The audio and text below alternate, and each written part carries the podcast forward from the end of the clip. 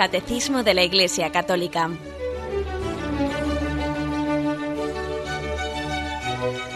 Un programa dirigido por Monseñor José Ignacio Munilla, Obispo de San Sebastián.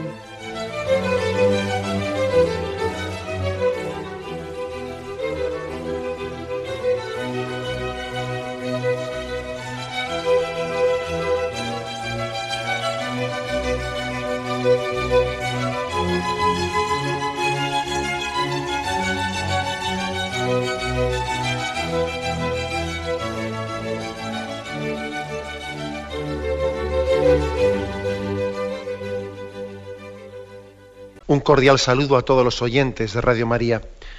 Un día más, con la gracia del Señor, proseguimos el comentario del Catecismo de nuestra Madre la Iglesia. Y hoy comenzamos la explicación de la virtud teologal de la esperanza. Es a partir del punto 1817. El Catecismo dedica cinco puntos a esta virtud de la esperanza. Nosotros vamos a intentar explicarlo en, en dos días. Dice el primero de los puntos.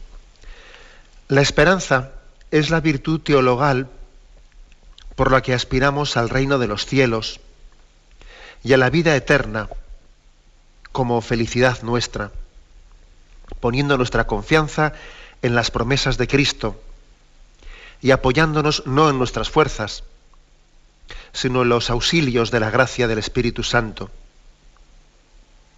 Mantengamos eh, firme la confesión de la esperanza pues fiel es el autor de la promesa, dice la carta a los Hebreos capítulo 10, versículo 23. Y prosigue este punto del catecismo con otro texto de San Pablo a Tito. El Espíritu Santo que Él derramó sobre nosotros con largueza por medio de Jesucristo, nuestro Salvador, para que justificados por su gracia, fuésemos constituidos herederos en esperanza de la vida eterna. Por lo tanto, comienza este punto 1817 con una definición, una definición de qué es la virtud de la esperanza. Virtud teologal. ¿eh? También es cierto que se puede hablar de la virtud de la esperanza a un nivel natural. Aquí hablamos a un nivel sobrenatural. ¿eh? Conviene distinguir la esperanza natural de la esperanza sobrenatural. Cuando hablamos de esperanza sobrenatural, pues tal y como ahí dice el punto del catecismo, hay que decir que, pues que se trata, por lo tanto, de una virtud infundida por Dios. Por eso es sobrenatural. Supera ¿eh? las capacidades de la naturaleza. La virtud de la esperanza está infundida por Dios en la voluntad, para que confiemos con plena certeza, para que confiemos alcanzar la vida eterna, alcanzar la vida eterna, alcanzar el cielo y al mismo tiempo, digamos también, pues todos los medios necesarios para llegar al cielo. Eso también es objeto de nuestra esperanza es objeto de nuestra esperanza teologal, pues no solo el poder alcanzar la felicidad plena en el cielo, sino también el poder alcanzar los medios necesarios para ello. Por ejemplo, uno tiene esperanza en el perdón de Dios, en la misericordia de Dios, tiene esperanza en crecer en virtudes, tiene esperanzas teologales, ¿no? Y para ello estamos apoyados en el auxilio omnipotente de Dios. ¿De dónde nace la virtud sobrenatural de, de la esperanza? Hombre, pues nace lógicamente del convencimiento que tenemos por la fe. Creemos en Dios y conocemos cómo es Dios. Y al conocer cómo es Dios, eso nos da una gran esperanza. Eh, tenemos un don de poder tener esperanza porque sabemos cómo es Dios y fiel es Dios. Y por eso estamos apoyados en, en ese conocimiento que la virtud de la fe nos da de Él. ¿no? Dicho de otra manera, que sin virtud, sin la fe, no puede haber esperanza. ¿eh? Cada uno me diréis, pues yo ya conozco a personas que no tienen fe y, tienen muchas esperanzas, ya, pero eso son esperanzas naturales. ¿eh? Aquí estamos hablando de esperanza sobrenatural. Lógicamente, no se puede tener una esperanza sobrenatural si no se tiene fe, ¿no? Eso es como bastante, bastante evidente. ¿Cómo podíamos, pues, eh, intentar definir ¿no? pues la, la virtud de la esperanza. Es un deseo confiado, un deseo firme, fuerte, ¿no? que nace, como dice aquí, de las promesas de Cristo, promesas de Cristo que hemos conocido por la fe, y que al mismo tiempo crece estimulado por la misma caridad. O sea, la caridad estimula la fe, perdón, la esperanza, la estimula. Es un deseo confiado, no es un deseo doloroso, amargo, desesperado, temeroso. No es un deseo confiado. Porque al mismo tiempo que decimos todo lo temo de mi debilidad, todo lo espero del amor de Dios. ¿Mm? O sea que la esperanza, la esperanza teologal no es esa que hace un cálculo de fuerzas humanas. Eh, a ver, voy a calcular. Y yo no soy capaz de esto, no soy capaz del otro, no me veo con fuerzas para esto, no me veo. Sí, claro, pues precisamente por eso nuestra esperanza está basada eh, pues no en un cálculo de, capacidades humanas, ¿no? Está basado en la confianza plena en Dios y en que Dios llevará adelante su obra, ¿no?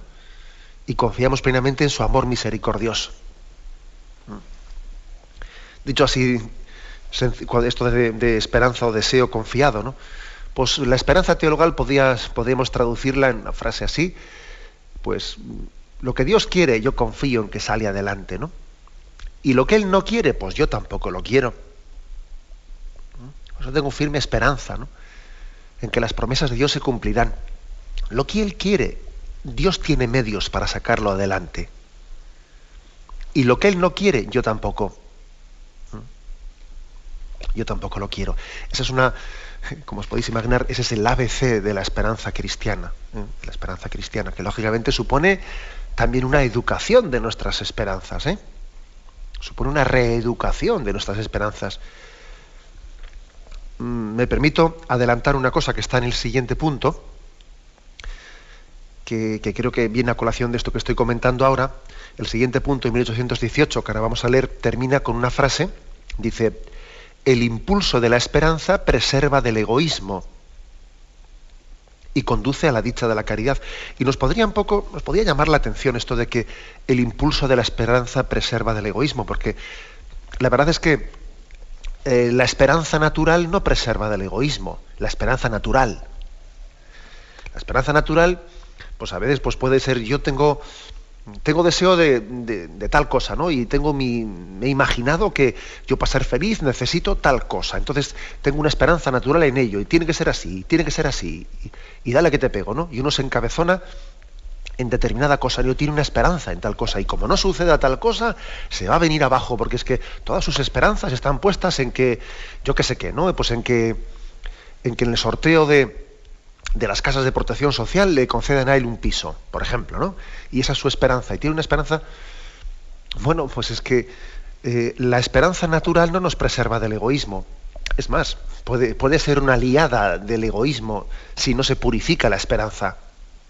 Sin embargo, la esperanza sobrenatural nos preserva del egoísmo. Porque uno espera en el Señor, no espera en sus planes, no espera en, sus sueños, ¿no? Esperan al Señor. Y la esperanza cristiana siempre está, eh, pues es una visión, eh, un enfrentarse ante el futuro, ante las circunstancias, siempre confiado en Dios, diciendo, yo no sé muy bien lo que me convendrá. Yo no sé si me convendrá que me toque a mí el sorteo de ese piso de protección social o el otro, tal o cual, pero yo confío en el Señor, confío plenamente, ¿no? Confío en que todo resulta para bien en los que aman a Dios. Y confío que lo que resulte será lo mejor para mí. Y yo en ello también tengo una aceptación gozosa de la voluntad de Dios. ¿Eh? Por ese principio que os decía, lo que Dios quiere, Él tiene miedo, medios, perdón, Él tiene medios para sacarlo adelante. Y lo que Él no quiere, pues yo tampoco. Con lo cual, cuando dice aquí que el impulso de la esperanza preserva del egoísmo, es que, claro, nos puede llamar la atención esa frase, pero es que se refiere a esperanza sobrenatural, claro. Que uno quiere lo que Dios quiera. Uno quiere lo que Dios quiera. Y eso es esperanza sobrenatural, ¿no? ¿Y cuántos sufrimientos tenemos, ¿no? Por no tener esperanza sobrenatural. Y por haber hecho pues, una, nuestros objetivos, por haber mm, pues casi estar, eh, estar ensoñando pues teniendo unas ensoñaciones de cómo tiene que ser mi, mi felicidad. ¿no? En ese es, por lo tanto, un punto, punto de partida importante eh, al que tenemos que, prestar mucha atención, porque es que ese otro punto, el, siguiente, mm, habla de que la virtud de la esperanza corresponde al anhelo de felicidad puesto por Dios en el corazón del hombre. O sea, el hombre tiene un anhelo de felicidad. Tenemos un deseo natural de felicidad que Dios ha sembrado en el corazón de todo hombre. Deseo de plenitud, deseo de felicidad. Y la esperanza corresponde a eso. Claro, el problema está en que el hombre es infinito, inagotable en sus deseos, ¿no? de felicidad, pero luego es muy limitado en la, en la, capacidad de llevar a efecto esos sueños y deseos de felicidad. Entonces, de alguna manera, la virtud sobrenatural de la esperanza asume, dice aquí el catecismo, asume las, esperanzas, eh, esas esperanzas que tiene el corazón del hombre que, que, están llenando todo nuestro horizonte, ¿no? Asume, pero al mismo tiempo las purifica. Es decir, la virtud sobrenatural no es algo que esté desconexo con, de la esperanza, quiere decir, no es algo que no tenga que ver nada con nuestras esperanzas. No es que Jesús diga, a mí tus esperanzas mundanas mm, las desprecio, no sirven para nada. No, no, a Jesús, a Jesús sí le importan nuestras esperanzas mundanas. Pero Él, antes de asumirlas, las purifica. Las purifica. Es decir, eh, el corazón de Jesús es una escuela en la que se nos enseña a esperar bien. El hombre muchas veces no sabe pedir lo que le conviene. Está esperando cosas que igual son su propia desgracia. ¿Cuántas personas han estado esperando y suspirando por algo que luego ha terminado por ser su desgracia? Soñaban con tal cosa, luego vino y ahí tenían su desgracia. O sea, el Señor nos enseña a esperar bien. No es que a Él no le importen esas esperanzas que tenemos, ¿no? Pues esperanzas que puede ser la de sanar de una enfermedad, esperanzas que pueden ser la de obtener un determinado trabajo, o yo qué sé, muchas cosas como lo que he dicho antes del piso. No es que al Señor no le importe todo eso, claro que le importa, ¿no? Claro que le importa. El Señor lo asume, pero lo purifica al mismo tiempo. Él lo purifica antes de asumirlo es como una escuela de ordenar todo al reino de los cielos. Lo ordena todo al reino de los cielos. Porque nosotros no sabemos, como decía yo antes, no, saber, no sabemos pedir lo que nos conviene. Y Él sí lo sabe, ¿no? Y Él sabe cómo todas las circunstancias de nuestra vida, en última instancia, confluyen, confluyen en, ese, en esa meta última a la que el hombre está llamado, que es la meta de la salvación eterna. ¿no? Bien, tenemos un momento de reflexión y continuamos enseguida.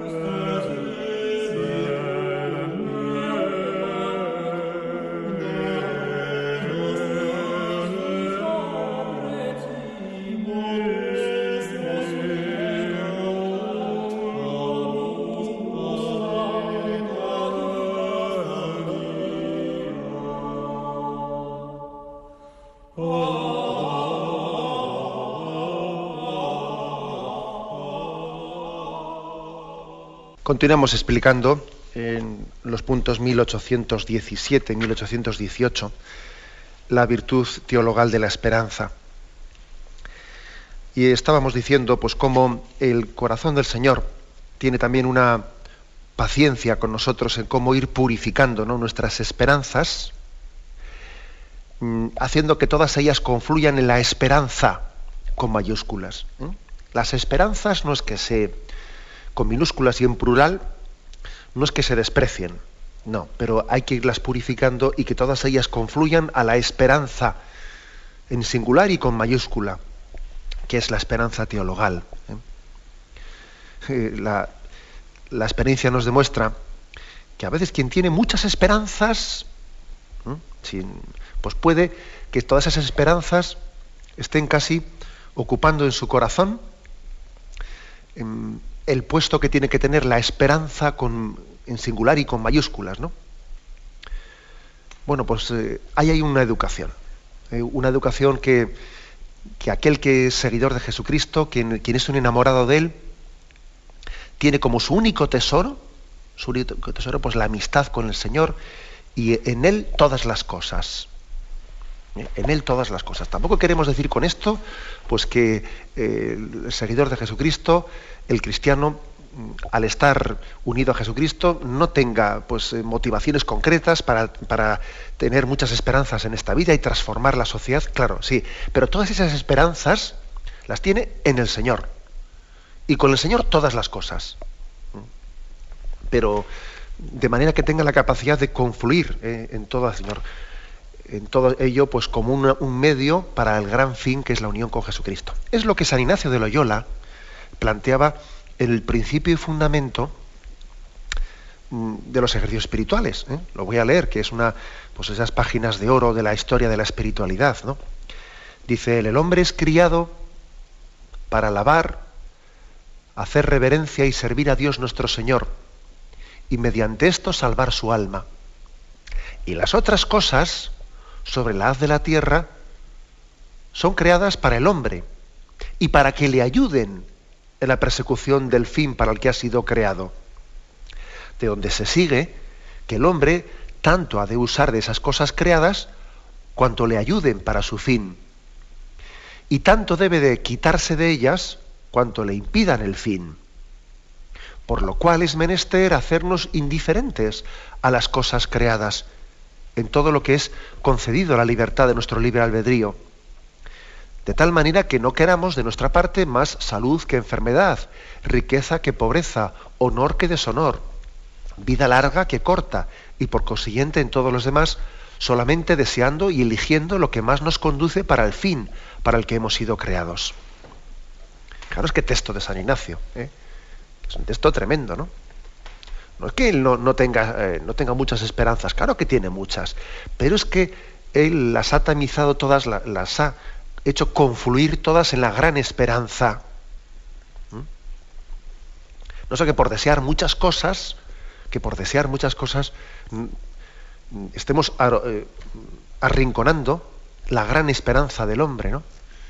que es la esperanza del cielo, la esperanza del Señor. Y todo el resto de las cosas confluye, como dice San Ignacio, en el tanto y cuanto. Ese tanto y cuanto es muy importante, es casi el, el elemento para discernir si las cosas están bien orientadas o no están bien orientadas. El tanto y cuanto de San Ignacio es el que dice, mira, si las cosas que yo deseo me sirven para ese fin último de mi vida, que es la gloria de Dios en el cielo, adelante con ellas. Y si no me sirven, que no me duelan prendas en desprenderme de ellas. En tanto y cuanto me sirve, lo cojo. En tanto y cuanto me estorba, me desprendo de ello. En resumen, ¿no? que aquí hay una, una educación una educación de nuestras esperanzas naturales desde la virtud teologal de la esperanza. Hay una educación que, nos puede costar, pero que es básica la vida. Entonces digamos que la fe, la fe se eleva sobre la razón. Bien, pues la virtud teologal de la esperanza también se eleva sobre las esperanzas naturales.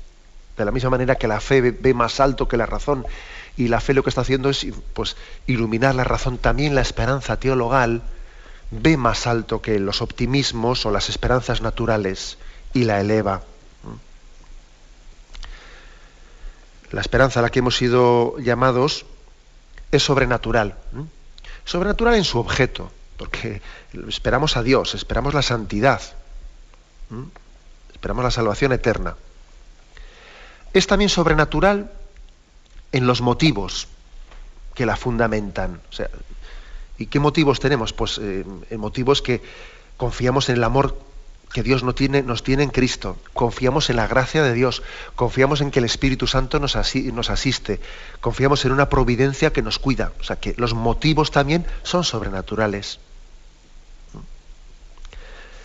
Por eso, eh, digamos que la esperanza hace que superemos cuanto humanamente teníamos por, ventajas o por daños. ¿no?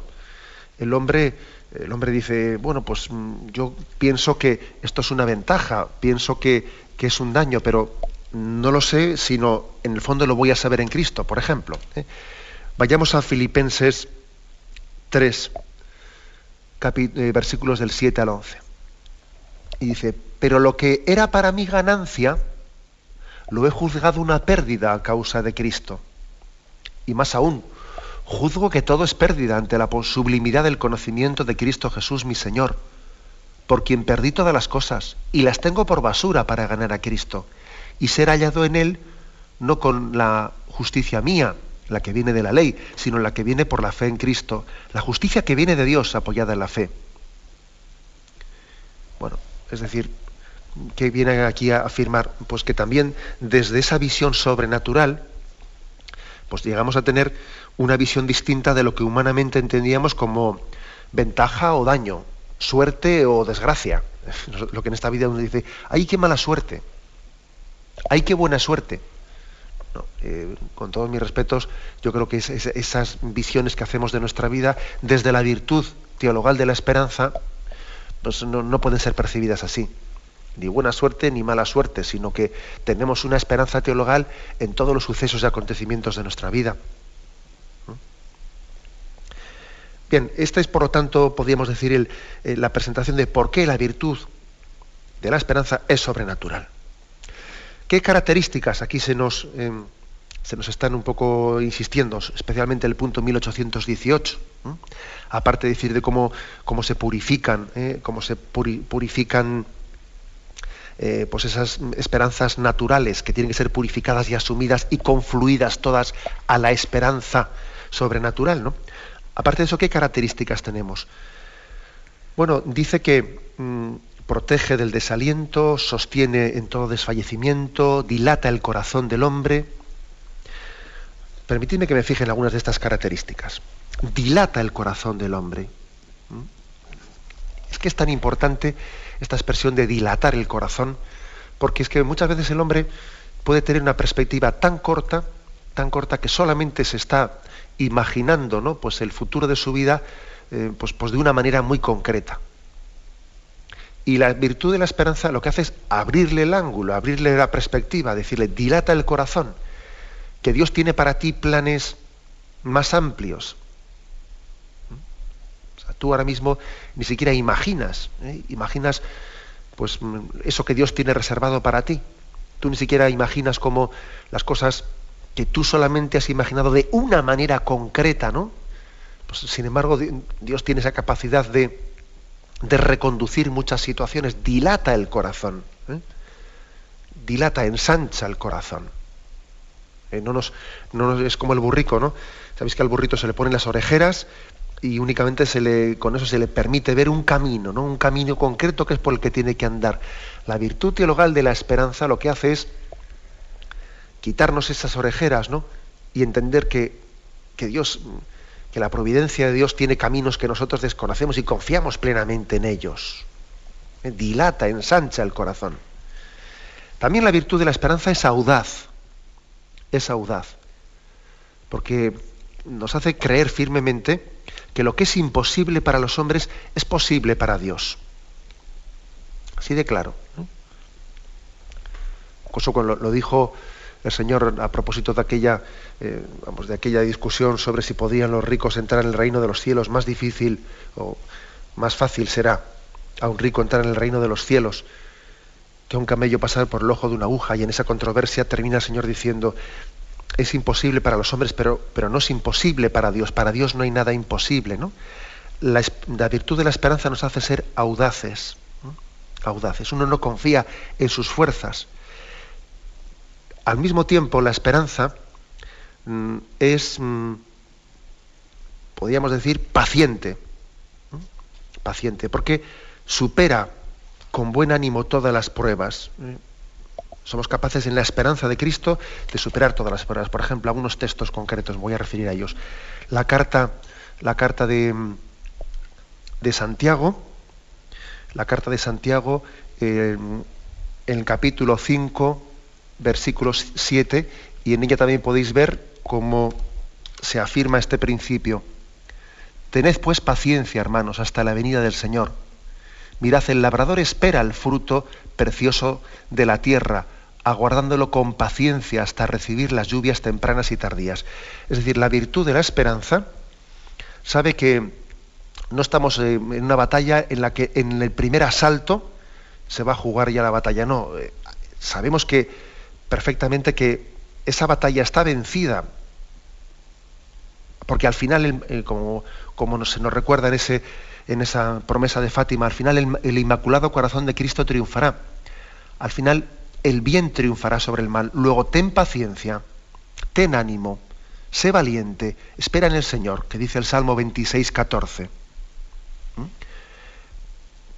La virtud de la esperanza es también una virtud de paciencia, porque tú sabes que la victoria del Señor va a ser segura. Mm, esa victoria definitiva, ¿cuánto tiempo va a tardar en manifestarse? ¿Por qué caminos concretos tendrá lugar? ¿En qué circunstancias determinadas? ¿Cuánto tendrás que padecer y sufrir hasta entonces? Eso, eso no te ha sido revelado. ¿Mm? Ahora, se te pide valor, se te pide paciencia. Sé valiente, ten ánimo, espera en el Señor. Y dice aquí Santiago, ¿no? En ese texto que hemos leído. Tened pues paciencia, hermanos, hasta la venida del Señor. Bueno, pues esta es otra, otra, digamos, de las características de la virtud cristiana. Es paciente. Es gozosa. Es gozosa. Por ejemplo, dice la segunda carta a los Corintios, capítulo 4, versículos 16 en adelante. No desmayamos, sino que mientras nuestro hombre exterior se corrompe, nuestro hombre interior se renueva de día en día y la momentánea y ligera tribulación nos prepara un peso eterno, un peso eterno de gloria incalculable, no mirando nosotros lo visible, sino lo invisible, pues lo visible es temporal y lo visible es eterno. Es decir, que también se nos habla de que la, de que la virtud de la esperanza es capaz de, en medio de la tribulación, permitirte también comenzar a gozar de esa gloria eterna que se te está se te está preparando, o sea, que se está incubando, ¿no? La esperanza hace que tengas ya como las arras, las arras de lo que está por llegar. Es gozar por adelantado de la gloria eterna. En medio del chaparrón, es cierto. En medio del sufrimiento, es cierto. ¿eh? Pero mm, la esperanza cristiana hace que uno, pues, mm, tenga ¿no? ese momento de, de, tabor que está adelantando ¿no? la gloria a la pasión incluso. No es diciendo, bueno, la esperanza no es una virtud que, que te viene a decir, mira, tú ahora eh, agárrate un clavo ardiendo, eh, pues eso, ¿no? Pues sé capaz ahora de amargarte, ten capacidad ahora de, de vivir pues eh, este momento de amargura y de pasión que ya vendrá, ya vendrá más tarde, bueno, eso sería una visión demasiado corta de la esperanza. La virtud de la esperanza, en medio de la tribulación, en medio del sufrimiento, te está ya permitiendo gozar las arras de ese don de Dios. Porque el Señor no te deja solo en esa etapa de prueba, en la cruz, no te deja solo, camina junto a ti y te, te está preanunciando el gozo eterno, ¿no? Con la paz interior con la paz interior que te da la virtud de la esperanza. ¿Eh? La virtud de la esperanza también te da paz en el momento de la tribulación. Bueno, otro aspecto, como veis, que es, que es muy importante. Otro aspecto, la certeza, la firmeza de la, de la esperanza. En, medio de, pues, de una estructura psicológica del hombre, que somos inseguros, somos dubitativos, y nos puede hacer sufrir mucho la inseguridad, ¿no? Nos puede hacer sufrir mucho el hecho de que piensa una cosa, pero pienso la contraria, pero pienso, y mira, y, si es que sí, y si es que no, y si es que no sé qué, en medio de esa estructura psicológica del hombre, que puede ser verdaderamente un tormento, un tormento, ¿no? La esperanza es cierta. ¿eh? Por ejemplo, segunda carta a Timoteo 1.12. Yo sé a quién, a quién me he confiado y estoy firmemente seguro de que puede guardar mi depósito para aquel día. Yo sé de quién me he fiado. Por lo tanto, eh, la virtud de la esperanza es una, mm, una inmejorable forma de hacer frente a nuestros miedos y a nuestras inseguridades.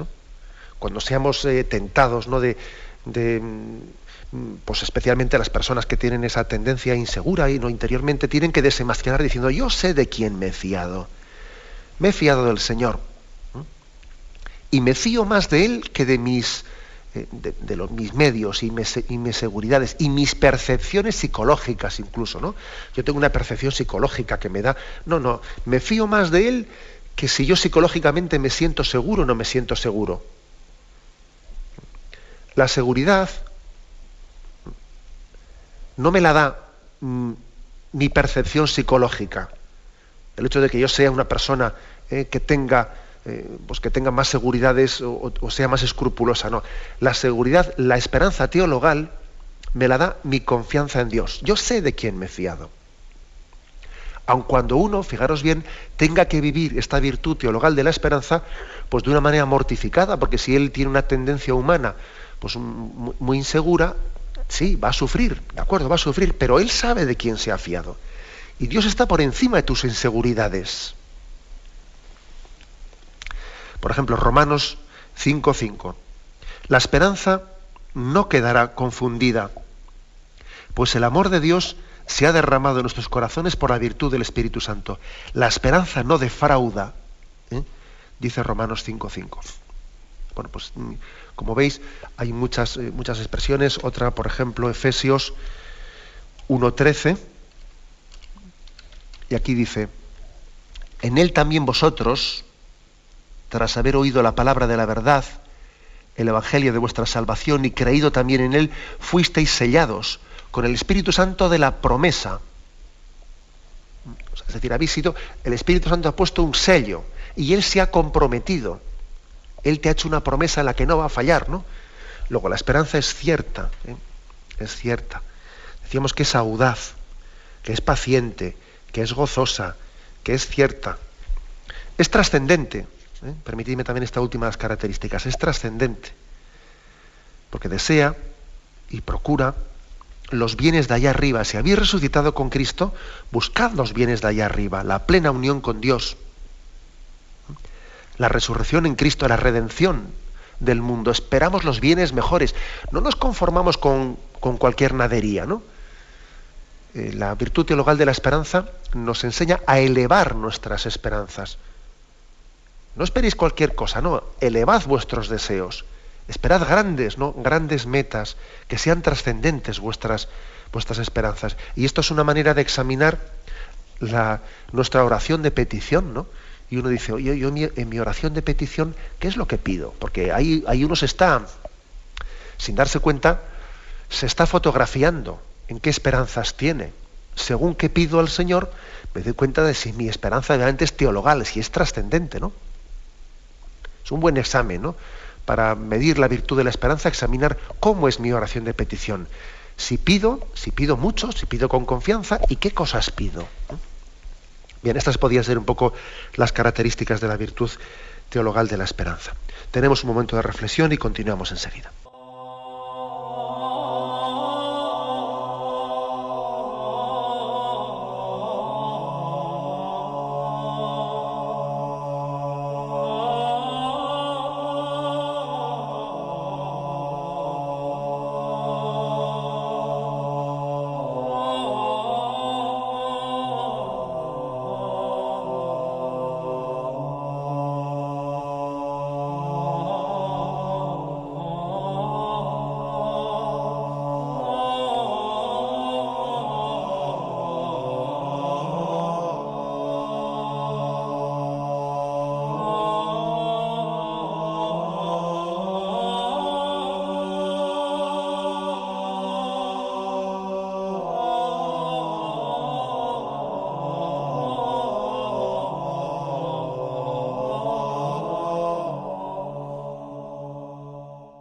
Estamos haciendo el comentario en el día de hoy de dos puntos del Catecismo, 1817 y 1818, sobre la virtud teologal de la esperanza. Quedan tres puntos más que, si Dios quiere, mañana, mañana afrontaremos. Pero fijaros, a la hora de hablar de la virtud teologal de la esperanza, quiero ahora también eh, echar mano de una catequesis que Juan Pablo II hizo uno de esos, aquellos miércoles, las audiencias generales de los miércoles, el 11 de noviembre de 1998, y él recordaba cómo la virtud eh, de la esperanza em, está insertada dentro de una estructura que hay en la historia de la salvación, en la historia cristiana, que es lo siguiente, ¿no? que es la salvación la tenemos ya, pero todavía no en plenitud, ¿no? Digamos que mm, toda la celebración de la liturgia nos recuerda este ya, pero todavía no. O sea, Jesucristo ya nos ha salvado, pero todavía esa salvación no se ha desarrollado en plenitud en nosotros. ¿Mm? Está con nosotros, pero todavía la plenitud de sus dones, hasta que venga la consumación de los tiempos, ¿Mm? todavía está por desarrollarse. Hay como una, una, digamos, una tensión, una dialéctica entre ese ya, pero todavía no. Y dice Juan Pablo II, ¿eh? voy a leer este párrafo, la existencia cristiana crece y madura hasta su plenitud a partir de aquel ya de la salvación, que es la vida de los hijos de Dios en Cristo, pero la esperanza, perdón, la experiencia de este don tiende con confiada perseverancia hacia el aún no y el aún más que Dios nos ha prometido y nos dará al final de los tiempos. Bueno, pues esto, esto es importante porque vamos a ver ¿Qué quiere decir con esto? Pues que para poder tener virtud de la esperanza de lo que está por llegar, hay que empezar por valorar lo que tenemos ya. Eso de que ya, pero todavía no, es, supone decir, es imposible tener virtud sobrenatural de la esperanza si uno no comienza ya por saber que, ya tiene dentro de él esas arras eh, y ya tiene el inicio de eso que está esperando en plenitud. Pero si tú no reconoces que tú eres un privilegiado de Dios, que, Dios te ama, que Dios te quiere, que eres un mimado de Dios, que dentro de ti habita eso que tú estás añorando en plenitud, que tienes dentro de ti el, tesoro por el que suspiras, si no comienzas por eso no puedes tener virtud teologal de la esperanza. O sea, es decir, comienzas primero por decir, ya hemos sido salvados en Cristo. Y ese tesoro lo tengo ya en mí. Y comienzas por gozarlo. O sea, la virtud de la esperanza no es una virtud únicamente que te lleva a decir, aguanta que ahora estás hecho un desgraciado y por lo tanto vendrá un día en que... Eh, no, no, no. La virtud de la esperanza también te comienza por iluminar el gran don del cual ya eres, ya, ya eres partícipe de ese don. Y en la medida en que valores lo que tienes, tendrás capacidad de esperar más. Tendrás capacidad de decir, Señor, yo ya te tengo conmigo, pero espero que llegue el día en que pueda gozar plenamente de ti, porque ahora también me separa de ese gozo pleno, pues, eh, pues, pues, bueno, pues mi condición carnal, pues, eh, pues las dificultades que esta vida me hacen de gozar, de ti plenamente, ¿no? Mis propios pecados, mis miserias, pero ya te tengo conmigo. Luego, quien no sea mm, la virtud de la esperanza no es, no es de, de, los que no saben valorar esta vida y lo que tienen ya como regalo de Dios. ¿eh? Porque podríamos hacer una caricatura de la virtud de la esperanza que es la de aquellos que piensan que, pues, que no valoran nada lo que tienen en esta vida y únicamente esperan de la otra. No es cierto. La virtud de la esperanza tenemos que comenzar a, eh, como digo, pues a, a valorarla en lo que ya hemos sido regalados en Cristo y confiamos plenamente en que el que comenzó en nosotros la obra buena, él mismo la llevará a término. Hay pues un desarrollo. Bien, ¿qué más cosas insiste, insiste el Santo Padre en esta, catequesis? Mm, digo catequesis, mm, recuerdo que estamos comentando la del 11 de noviembre de 1998, catequesis de los miércoles, que trató aquel día sobre la virtud de la esperanza. Él dijo también que había que prestar especial atención a, muchos hombres de nuestro tiempo que se debaten, incluso dicen no pocos cristianos, ¿no? que se debaten entre la ilusión, sus ilusiones, y un mito, un auténtico mito de una supuesta capacidad de autorredención y realización de sí mismo, ¿no? que les lleva a sufrir continuas decepciones y derrotas, ¿eh? decía él. ¿Qué quiere decir esto? Bueno, pues que, un, auténtico drama del, del, hombre de hoy es el drama de quien, pues eso, tiene un corazón lleno de ilusiones y luego está chocando, ¿no? Chocando pues con, las realidades que, pues que, bueno, pues que querer no es poder, ¿sabéis? Querer no es poder. Me lo habéis oído muchas veces, que una de las falsedades más grandes es eso de que querer es poder. Y cuántas ilusiones en esta vida pues, se frustran y, llevan a que, a que muchas personas se decepcionen de la vida, ¿no? igual son, son, por ejemplo, muy, bueno, tienen una fase determinada en la vida que están llenas de, deseos altruistas y deseos de darse a los demás, y tienen un corazón muy idealista, muy idealista, y luego como choca con la realidad y, tiene experiencia del egoísmo que existe en esta vida, que cada uno va a lo suyo, y que uno, quería ser, pues tener, pues, mm, ser generoso, idealista y transformar esta sociedad, y cuando ve, hace experiencia de que cada uno va a lo suyo, etcétera, etcétera, ¿qué es lo que hace? Se decepciona, ¿eh? Y entonces se repliega y siente frustrados sus ideales y entonces él también se suma al carro del egoísmo y cada uno a lo suyo, ya no espero nada, solo espero vivir bien y solo espero lo mío y lo mío, ¿no? Eso, eso lo, comenta Juan Pablo II en su catequesis, ¿no? ¿Y, dónde está el error? Pues el error está sin duda alguna en haber, en haber pensado que el hombre se autorredime, se realiza a sí mismo no haberte dado cuenta que esas ilusiones que tenías, tenías que purificarlas. Y tenías que darte cuenta que en todas esas ilusiones también hay, se mezclan pues cosas que son, que, no vienen, vamos, que no son santas. En esas ilusiones también se, mezcla tu, tu deseo de autorrealización, tu pretensión de ser tú un poco el salvador del mundo, buscarte a ti mismo, pues mucha vanidad, pues muchas cosas, ¿no? Y, y el error, el error de tantas personas que tienen muchas ilusiones al principio y se frustran y se repliegan eh, y se olvidan del mundo, el error consiste en que se pensaban que ellos iban a ser los redentores del mundo y no y no hacían una lectura realista de su propio pecado, del cual también ellos tenían que purificarse. Pretendían cambiar el mundo sin cambiarse ellos por dentro. Tenían muchas ilusiones de un mundo más justo y no habían comenzado por decir yo pecador, yo tengo que cambiar mi corazón y comenzar por hacer penitencia. Y si no cambio mi corazón, es imposible que tenga ilusiones de cambiar el mundo. Esto lo, eh, es lo que está expresando, aquí Juan Pablo II, que muchas, muchas esperanzas ¿no? se han frustrado porque no hemos planteado bien la cuestión.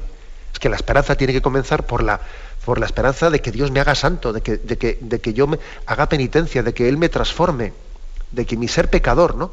comience por santificarse. Y a partir de ahí podemos aportar nuestro granito de arena para cambiar el mundo. Sin eso estamos condenados a, a la desilusión y a la frustración. Bien, lo dejamos aquí. Me despido con la bendición de Dios Todopoderoso. Padre, Hijo y Espíritu Santo, descienda sobre vosotros. Alabado sea Jesucristo.